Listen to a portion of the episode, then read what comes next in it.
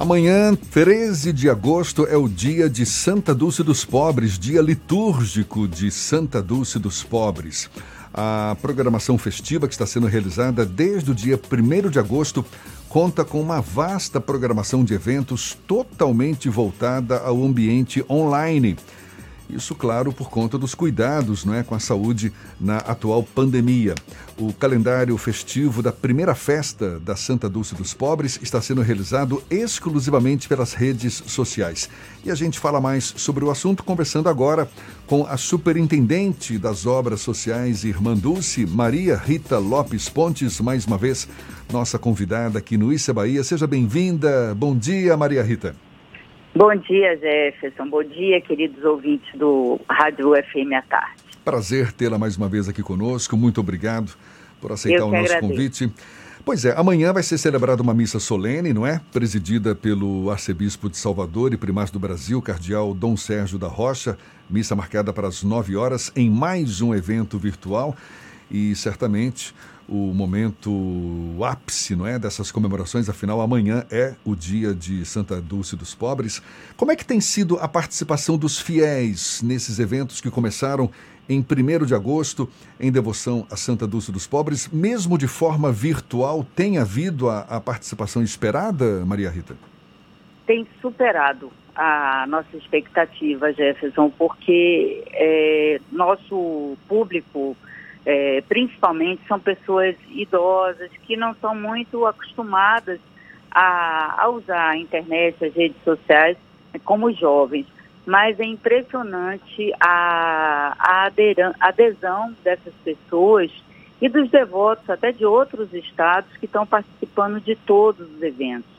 E Rio de Janeiro, São Paulo, todo o Nordeste principalmente, né, onde a devoção é muito grande, principalmente Sergipe e Ceará. É um negócio incrível e isso é bom porque a gente vai utilizar cada vez mais é, a internet, né? YouTube, Instagram, esses meios de comunicação que a gente usava pouco e que estão se mostrando um, excelentes canais de comunicação com os devotos e admiradores de Santa Dulce. É legal isso, quer dizer, os idosos estão surpreendendo então, né? Verdade. Porque normalmente... E muita gente é. que, que viria está triste, né? Porque a gente esperava um grande público amanhã, por conta de ser a primeira festa dela após a canonização, mas eu acho que Deus sabe das coisas e a gente está aprendendo a, a, lidar com, com essas dificuldades, né? Encontrando outros meios também de levar a palavra de fé de Santa Dulce e nos comunicarmos com, com todas as pessoas que estão precisando de uma injeção de ânimo nesse momento, esperança, para não perder a fé. Como é que tem sido esse desafio, Maria Rita? É, é, passar a espiritualidade, não é a santidade de Irmã Dulce pelos meios digitais. O, os próprios religiosos estão conseguindo se, se adequar a essa nova realidade? Qual é a avaliação que você faz? Estão. É, eu senti isso muito forte, principalmente na carreata, no domingo passado, né, no Dia dos Pais. É, nós ficamos online o dia inteiro, como temos ficado, né? Mas domingo especialmente por ser um dia tão especial né, para as famílias, é, nós conseguimos um, que pessoas é, interagissem conosco. Algumas até que saíram de casa, foram para a porta de casa quando a imagem de Santa Dulce passou, porque dava para acompanhar o trajeto dela, né, por Salvador. E tivemos relatos nas redes sociais de pessoas pedindo, olha, ela não passou aqui no meu bairro, vamos programar para ela vir aqui também.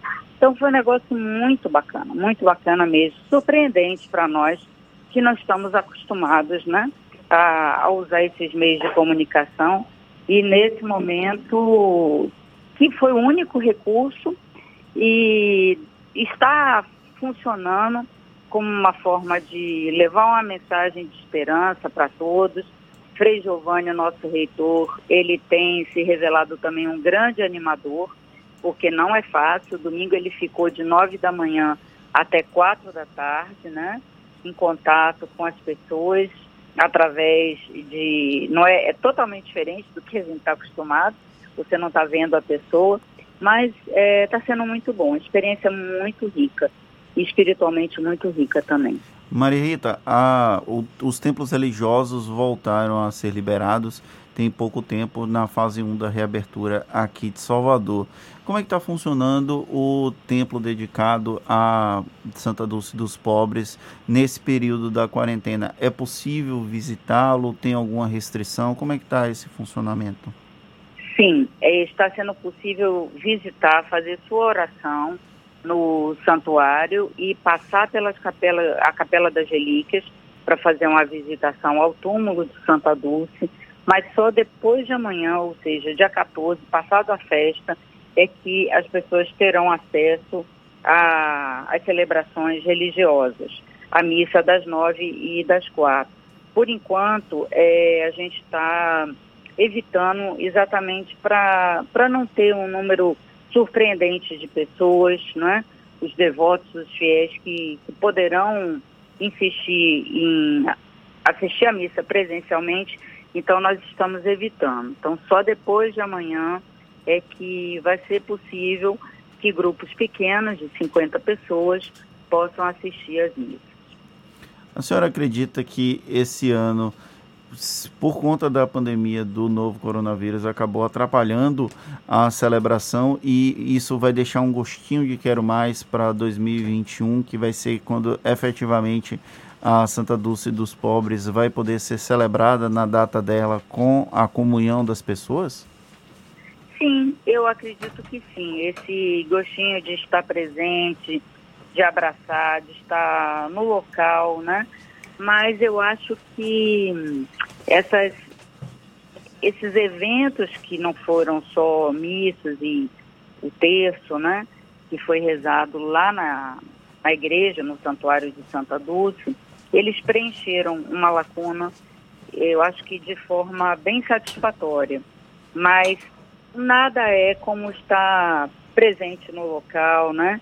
participando dessa acolhida que é tão especial, então é, é diferente. Eu acredito que sim, que o ano que vem é, a gente tenha um grande número de devotos, é, até porque o caminho da fé, né, que muitos não tiveram oportunidade de conhecer, somente através do meio virtual, que a gente fez também várias passagens diariamente pelos locais do caminho da fé, que liga o Santuário de Santa Dulce ao Santuário do Bonfim, eu acho que vai atrair, vai atrair muita gente do turismo religioso, dos devotos de Santa Dulce, do público fiel.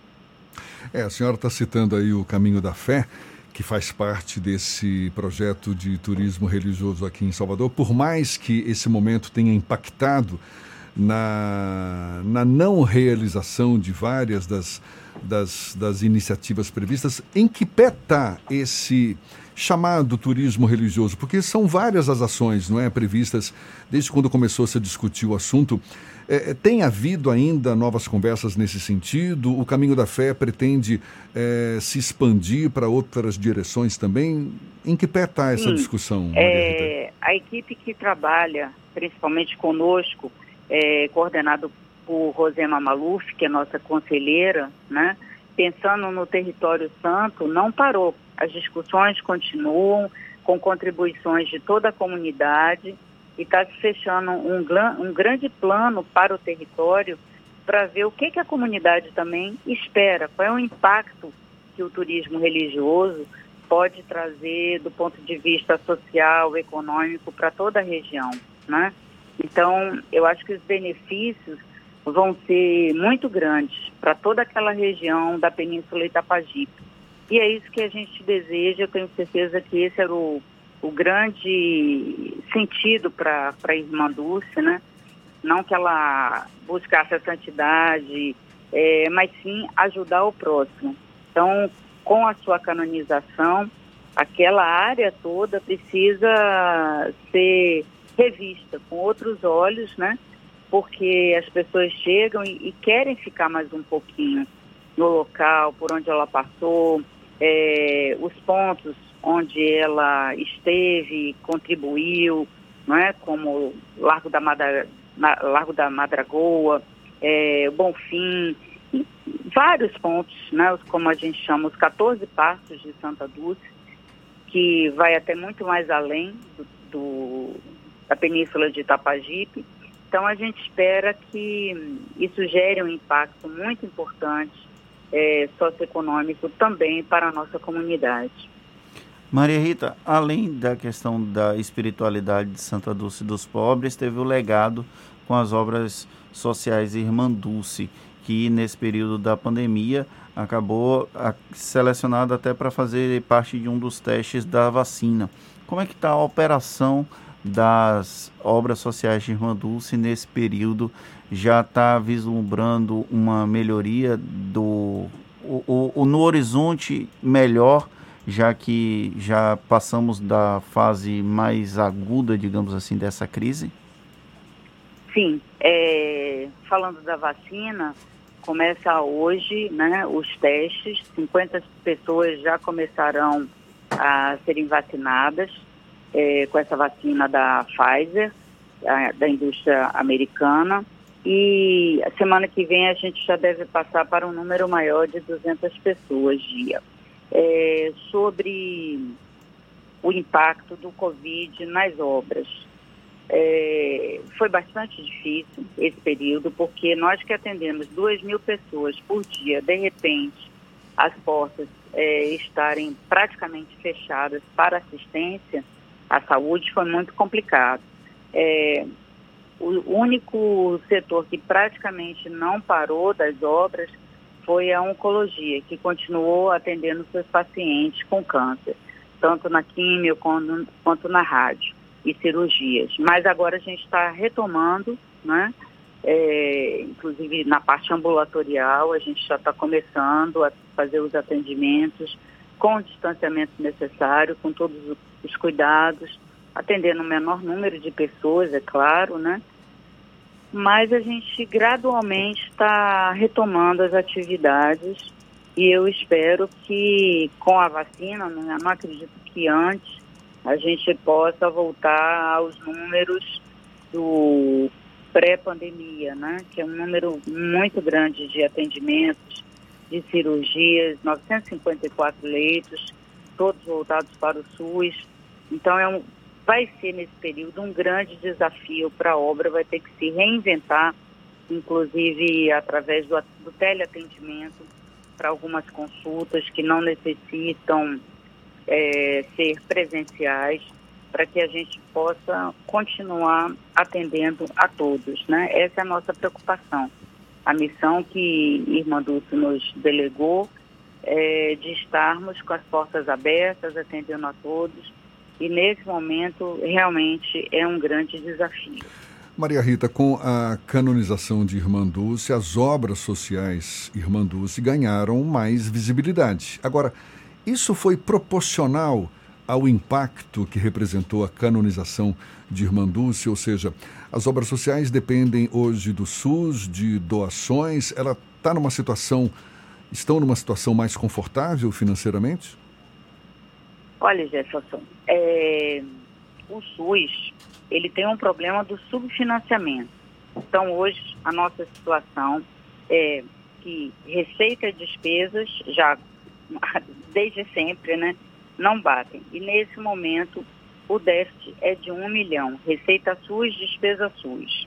As doações é, não conseguem cobrir toda essa diferença. Por quê? O que entra do SUS é para pagar as despesas do SUS, né? E que representa boa parte da nossa fonte de receita. Só que um hospital, uma obra do tamanho da Dirma Dulce, ela tem muitos gastos com infraestrutura, é, manutenção e, e outras tantas despesas para que não se deteriore, não é?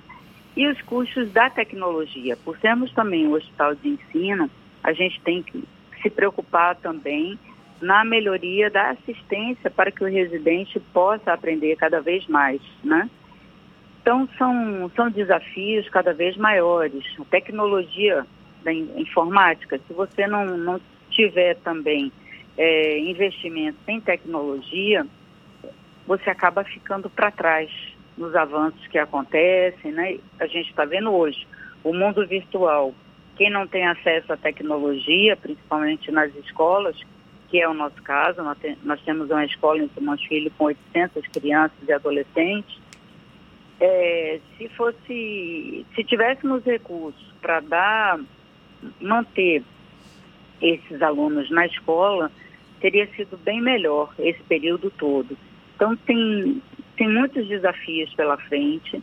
Respondendo mais objetivamente a sua pergunta, sim, aumentou a visibilidade, inclusive internacionalmente, né? A gente tem, tem recebido algumas ajudas pontuais, nada assim de contínuo, que seria ótimo, né? Que esse é o grande desafio, você poder fechar um orçamento e ter a garantia é, de poder cobrir essas despesas, mas é, eu acho que a situação é bem diferente do período antes da canonização. Os desafios continuam grandes, porque a gente está recebendo o maior número de pessoas, isso significa dar mais segurança, melhorar os espaços, principalmente do complexo santuário, como a lojinha, o café, que ficaram tímidos para acolher essas pessoas, né?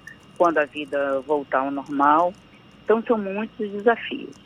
Mas, é, como ela dizia, obra é de Deus e a gente não deve temer, porque tudo se resolve e isso é o que a gente vê ao longo de 62 anos de obras sociais em Mandu, quase 62. Que legal. Maria Rita Lopes Pontes, superintendente das obras sociais de Irmanduce, um prazer, sempre um prazer tê-la conosco Obrigada, aqui no Issa Bahia. Seja sempre muito bem-vinda. Um bom dia e boas festas amanhã, boas celebrações. Estaremos acompanhando certamente. Obrigada. Que ela abençoe a todos os ouvintes da Tarde FM. Um grande abraço para você.